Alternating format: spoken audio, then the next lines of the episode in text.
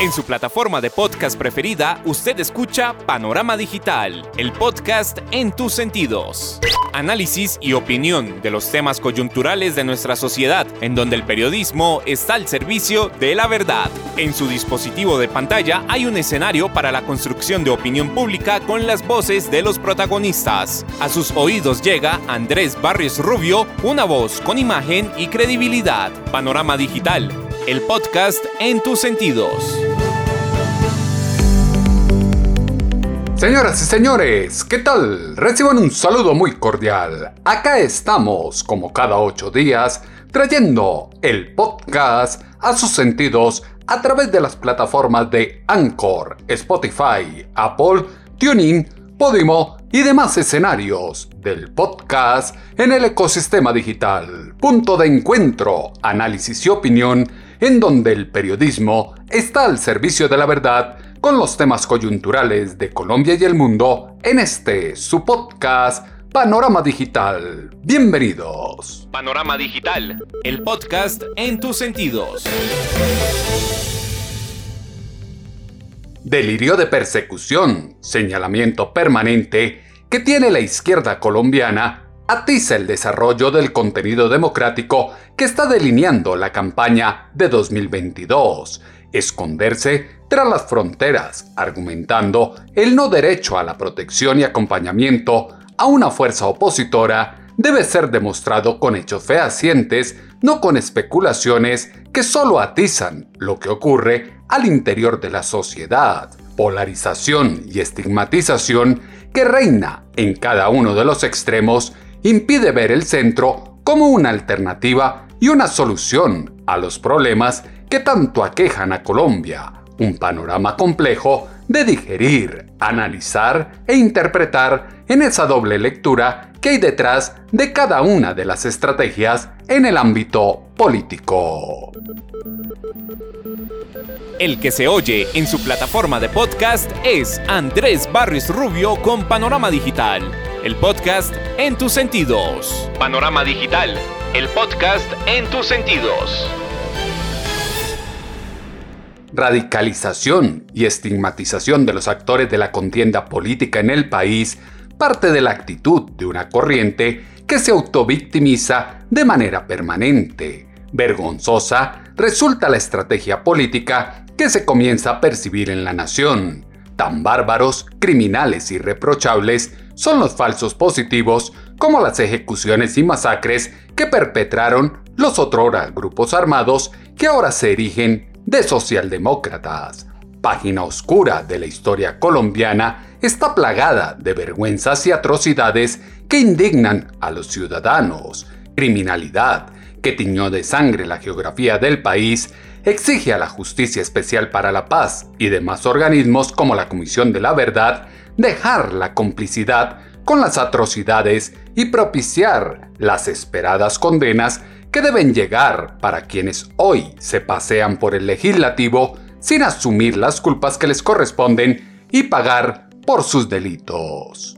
La realidad social se interpreta con las voces que son noticia. Panorama Digital, el podcast en tus sentidos gestión de maniobra de la estructura legal de Colombia es escasa frente a la infinidad de casos de corrupción y mentiras de los extremos ideológicos que están a la caza de incautos para enlodarlos y justificar su ineptitud. Alarma de pánico que se ha desatado en el colectivo social se atizó con el apoyo a las marchas pacíficas que fomentaron fuerzas mamertas que apostaron por desestabilizar y destruir el país. Fuerzas políticas que al no lograr impacto desde las ideas buscan la forma de hacerse víctima y desviar la atención que hay sobre él, como se desprende de esta declaración del senador Gustavo Bolívar. Quiero comunicar a la opinión pública que he tomado la decisión de salir del país por las múltiples amenazas que ustedes ya conocen se ciernen sobre mi vida por la persecución a la que estoy sometido, pero sobre todo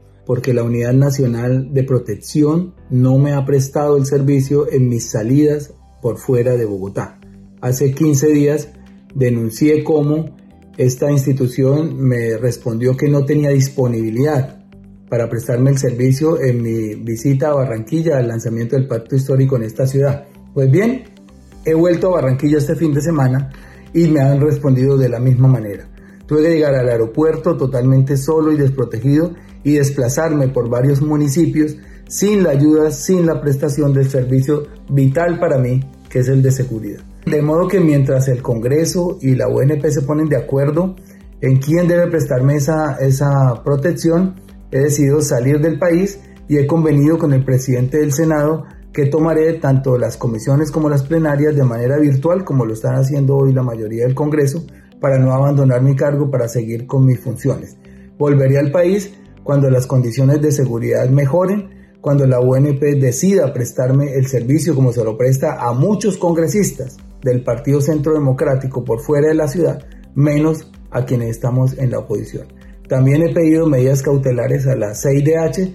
Espero que cuando estas medidas me sean otorgadas, también mejore este aspecto de mi seguridad, porque no estoy dispuesto a arriesgar mi vida de la manera que lo vengo haciendo para continuar, como ustedes saben, con esta lucha por la que estoy decidido a avanzar hasta las últimas consecuencias. Les agradezco mucho, espero la comprensión de todos ustedes. Ganas de llamar la atención desde el señalamiento infundado al gobierno para ahondar en la polarización del país, cizaña que siembran quienes dicen tener un pacto histórico por Colombia, decanta el inicio de una campaña que vende miedo a través de las amenazas, la persecución, el autoatentado y comentarios amañados que solo develan una táctica de distracción para que se vuelen del brazo de la justicia quienes tienen mucho que explicar, pero ahora fungen de mártires y argumentan salir del país porque carecen de protección. Ausencia de autoridad que guarde el orden público es la consecuencia política de un acuerdo imperfecto de La Habana que empoderó a los militantes guerrilleros mientras desmoralizó a las Fuerzas Armadas, condena a militares en contraposición a los mimos que se brindan a los malhechores. Complejo país es el que se teje cuando los victimarios tienen más derechos que las víctimas, mesianismo de la oposición que siembra la duda, arrincona la sociedad y a través de pregones expande un susto generalizado en todos los niveles, Estado, empresa privada, sociedad civil. Esto es lo que dice a los señalamientos de Gustavo Bolívar y su protección para ejercer labor política desde la oposición en Blue Radio el director de la Unidad Nacional de Protección, Alfonso Campo. Actualmente el senador posee un esquema robusto, importante, profesional, vigente desde el año 2018 y con entera disposición para ser usado en todo el territorio nacional. Y en ese sentido ha habido un compromiso del gobierno nacional Gustavo Bolívar eh, ha sido un protegido importante del Estado colombiano, de este gobierno, pero también digamos que por iniciativa del honorable Senado de la República, este cuerpo colegiado en pleno decidió asumir el costo de combustible, costo de traslados de viaje, costos de peajes hace aproximadamente cinco años y esa decisión colegiada la inspiró el Senado y la Cámara de Representantes en el principio de austeridad. El senador Gustavo Bolívar conversé con él aproximadamente hace siete meses.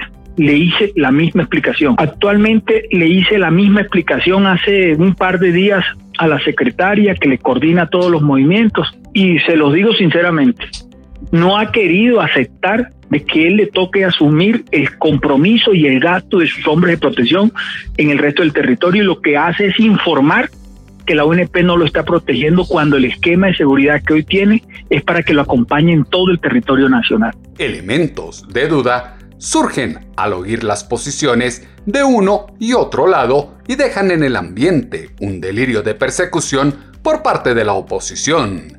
Régimen del terror que se comienza a diseminar indica que al igual que el peso colombiano, la vida vale menos cada día. Nación del Sagrado Corazón, atónita, observa cómo se matan bebés sin nacer. Se ciega la vida por un celular o una bicicleta, asesinan porque sí o porque no. La violencia se naturalizó y hace parte del paisaje, una plaga social con planteamientos que encasillan a las personas en ideologías de izquierda o derecha, desconociendo las ideas de centro. El momento histórico que vive Colombia jamás podrá limitar la visión a negro o blanco, mientras de manera descarada se siguen arriando rebaños de clases populares a las urnas. Asesinato de líderes sociales, señalamiento de cabildos indígenas, estigmatización de células juveniles, discriminación de núcleos políticos, antes que una consecuencia de la lucha por la defensa del pueblo colombiano ante las injusticias que a diario comete la oligarquía contra ellos, es la derivación de la inseguridad y el desempleo que invaden a Colombia y difícilmente vislumbra una solución a mediano o corto plazo. Reconoce que cuenta con un esquema importante de seguridad, pero quieren exaltar internacionalmente que a la oposición no se le brindan garantías como se extrae de este audio de Blue Radio con el senador Gustavo Bolívar. El, director de la UNP tiene razón en que tengo un, esquema, bueno, no sé si sea tan robusto, pero eh, digamos que me funciona muy bien en Bogotá. Pero de un tiempo para acá, en mis salidas a, otras ciudades, ese esquema ya desaparece, porque lo que dice el senador, lo que dice, perdón, el director de la UNP, es que yo debo costear los tiquetes, los hoteles y las comidas de cinco personas a cada desplazamiento. A veces hago dos o tres a la semana. Pueden calcular lo que costaría eso cuando yo iba a otras ciudades, es que, es que lo que me extraña es el cambio de comportamiento de la unidad de protección frente a mí. Cuando yo iba a otras ciudades, yo no les pido a ellos que le paguen pasajes a los escoltas, simplemente ellos tienen unos esquemas en cada ciudad. Uno reporta que va para allá y cuando uno llega al aeropuerto lo reciben las personas que trabajan con la UNP en esas ciudades y lo protegen. Y eso hasta ahí venía funcionando bien. Yo tengo que decir lo que venía funcionando, funcionando bien. Pero hace el último, hace dos viajes, tres viajes, ya dejaron de prestarme ese servicio. Es decir, fui a Barranquilla, me dijeron que no había disponibilidad, yo publiqué la carta en mi Twitter donde ellos me responden que no hay disponibilidad de escolta. Entonces, ahí la opción era quedarse en Bogotá y no viajar.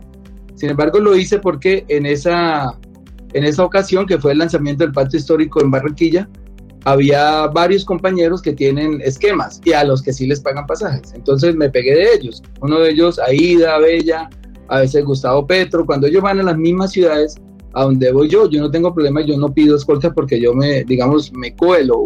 Pero ahora que he empezado a viajar solo, entonces le pedí, el, eh, un, pedí para Neiva, pedí para este fin de semana que fue la etapa, fue para Barranquilla, yo ya estaba casi que montado en el avión cuando me llama mi secretario y me dice que no hay escoltas, que no hay esquemas. digo, ¿cómo así que voy a llegar solo?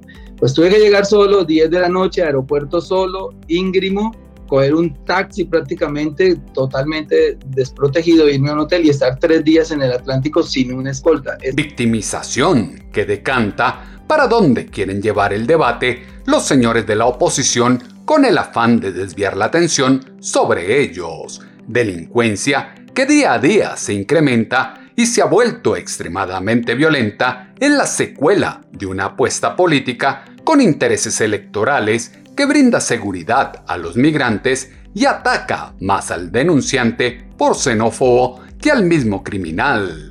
Bullying preponderante en la política colombiana contra el que piensa diferente es el que tienen valentonadas a esas bandas que primero disparan y después roban. Carteles de Lampa que conllevan a muchos a pensar en salir del país ante una propuesta de gobierno que puntea las encuestas y no brinda garantías de vida digna. Sabios pensadores del ejercicio político colombiano haciendo uso de los micrófonos mediáticos y los escenarios sociales sesgan peligrosamente hacia el socialismo la opinión pública, artilugio de la palabra que desvía la atención y desde el insulto y los falsos señalamientos busca eclipsar las investigaciones que pesan sobre los íconos del movimiento humano. La pregunta de muchos es de dónde llegan las amenazas y de dónde se confirman las mismas, y esto es lo que dice en Blue Radio el senador Gustavo Bolívar.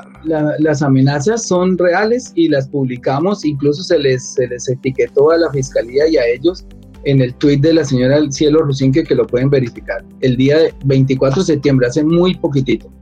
Ahí acabo de publicar en mi último tweet una amenaza del primo de un ministro de Duque.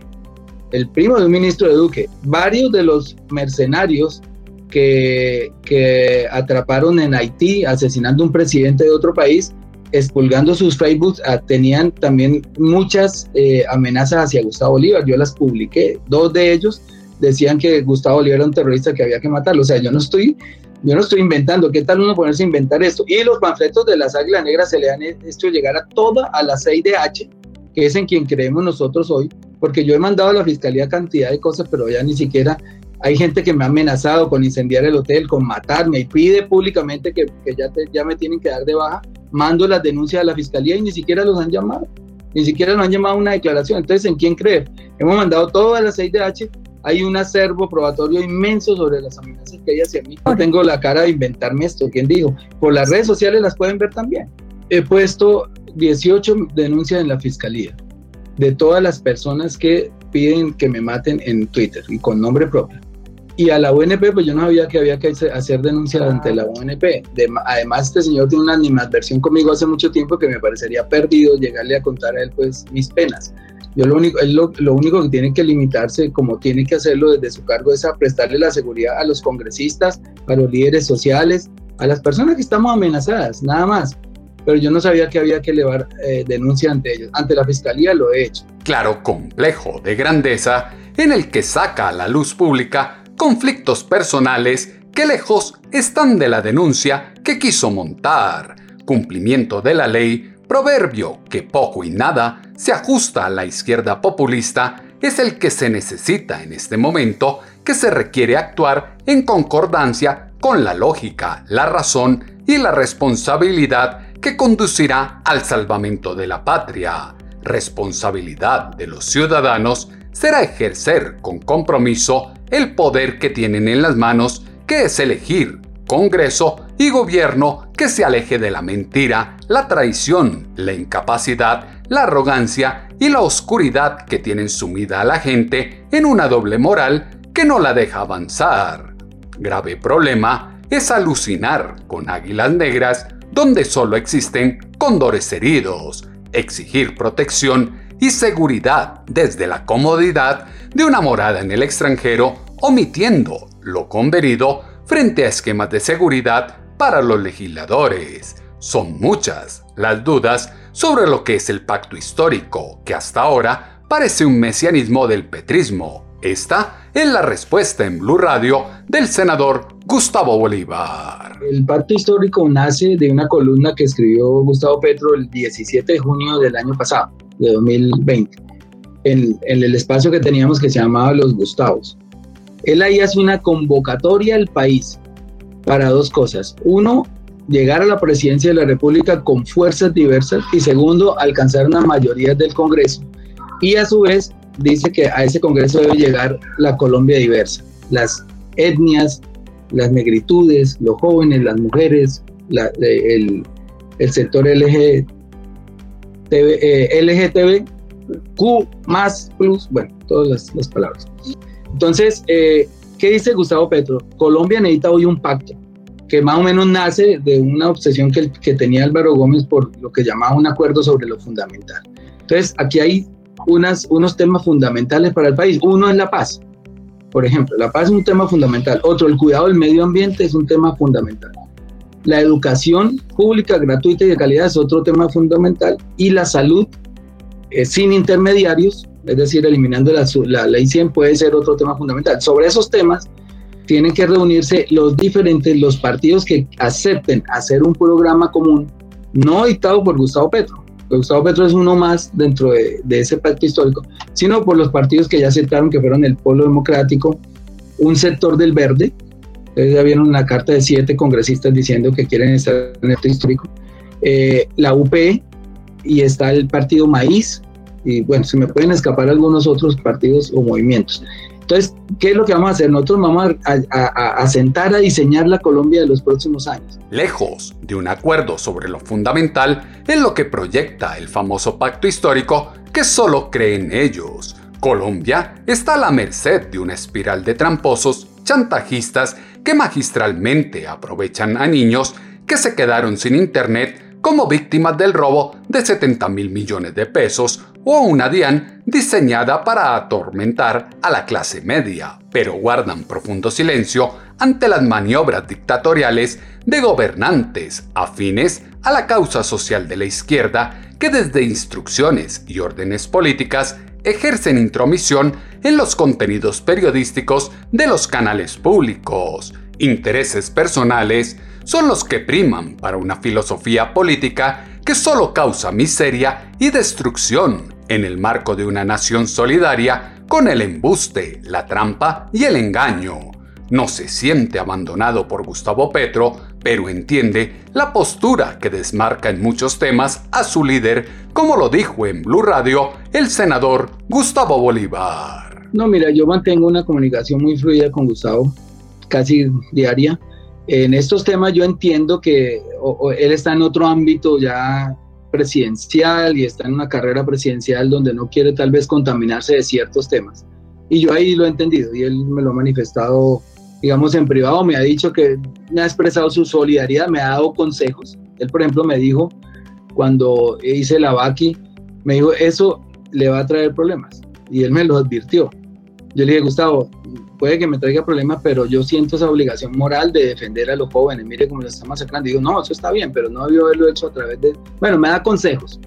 Y yo los acato, porque es una persona que sabe más de política, tiene mucho más experiencia, digamos, y más experiencia en lapidaciones, porque yo las mías son nuevas, pero las de él son de 20, 30 años, viven casi todo el tiempo lapidándolo, y digamos que él ya generó esa, ese cuero que tienen las personas que soportan mucho palo, que yo hasta ahorita lo estoy generando. Todavía, ya digamos que los últimos ya no me, no me duelen tanto, pero los que duelen más son los de los amigos, no que los de, porque yo me enfrento al uribismo con gallardía y les digo cosas y ellos me dicen a mí o me sacan cosas, yo les saco y yo eso lo, lo entiendo que es un es un, es un, es un ring de toma y dame, pero cuando ya la puñalada viene de adentro, ya uno dice, uy, escucha aquí qué. Las traiciones son múltiples en la política y son muchos los que no se pasan las actitudes incendiarias de Gustavo Bolívar, culebrero camino que se aproxima en el proceso electoral colombiano,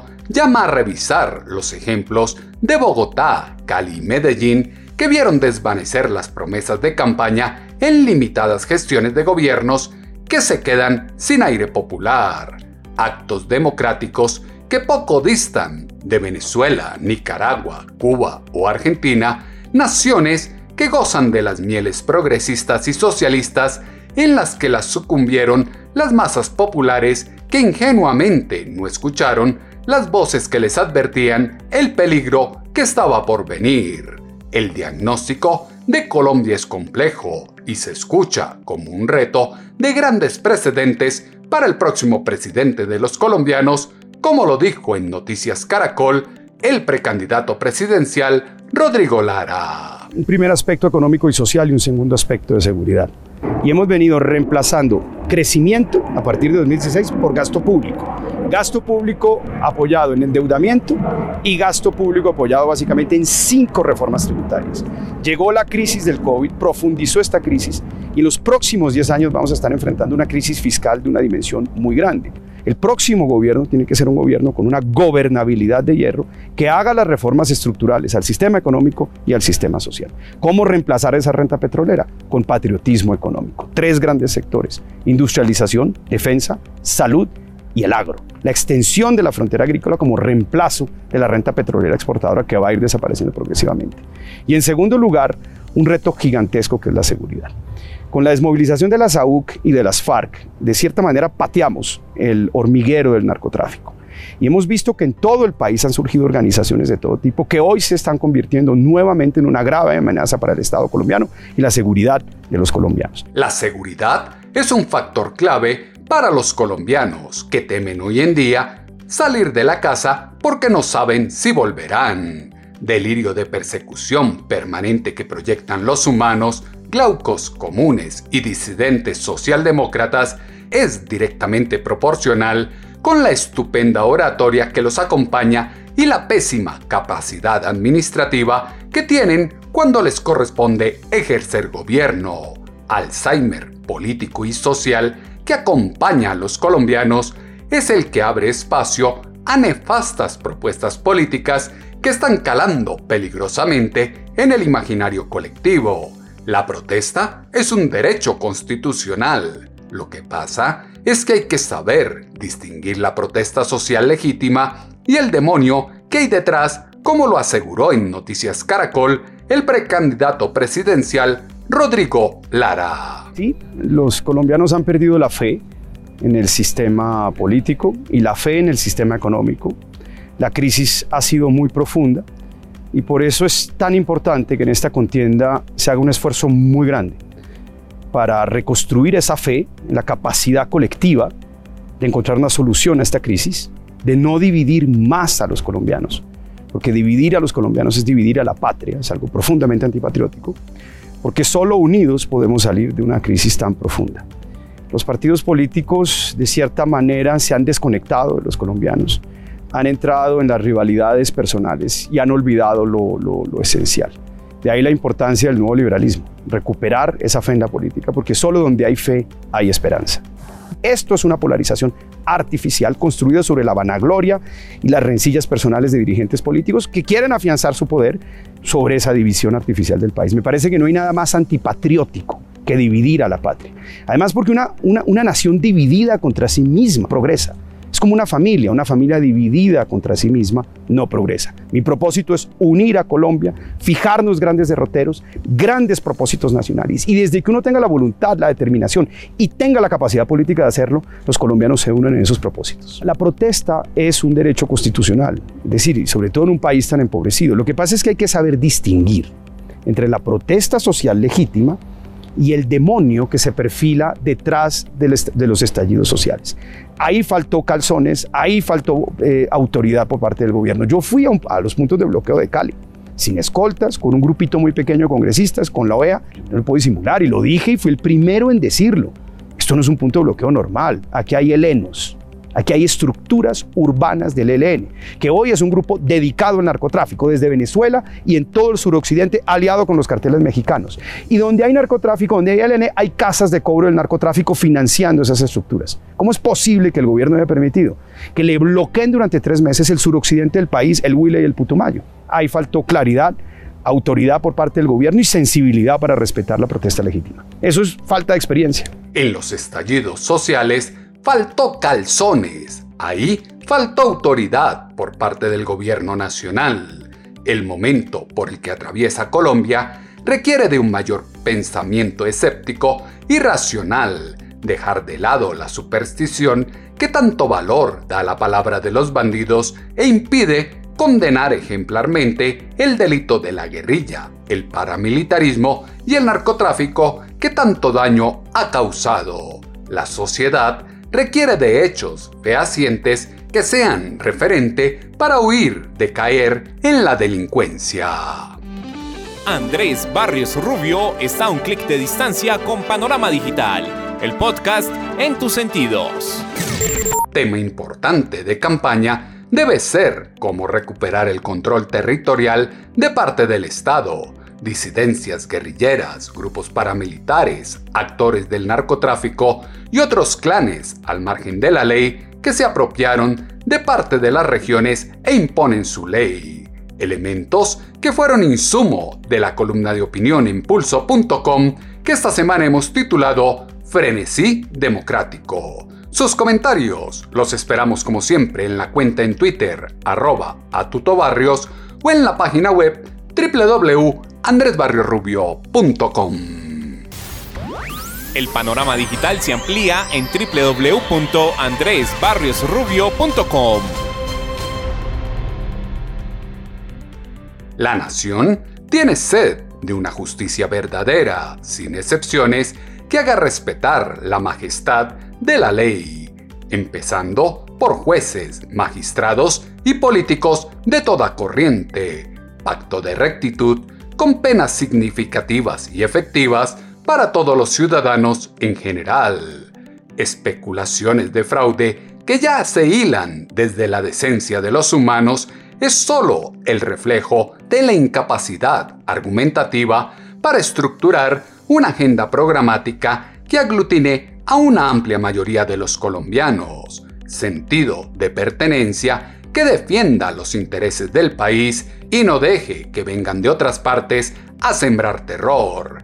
Elecciones de 2022 deben estar encabezadas por dirigentes que sí representen los intereses de la gente y estén en conexión con una reforma a la justicia que garantice la judicialización efectiva, una economía en función de las necesidades y potenciales productivos y acuerdos por el territorio al margen de las orillas políticas. Las plataformas de podcast tienen su panorama digital con Andrés Barrios Rubio.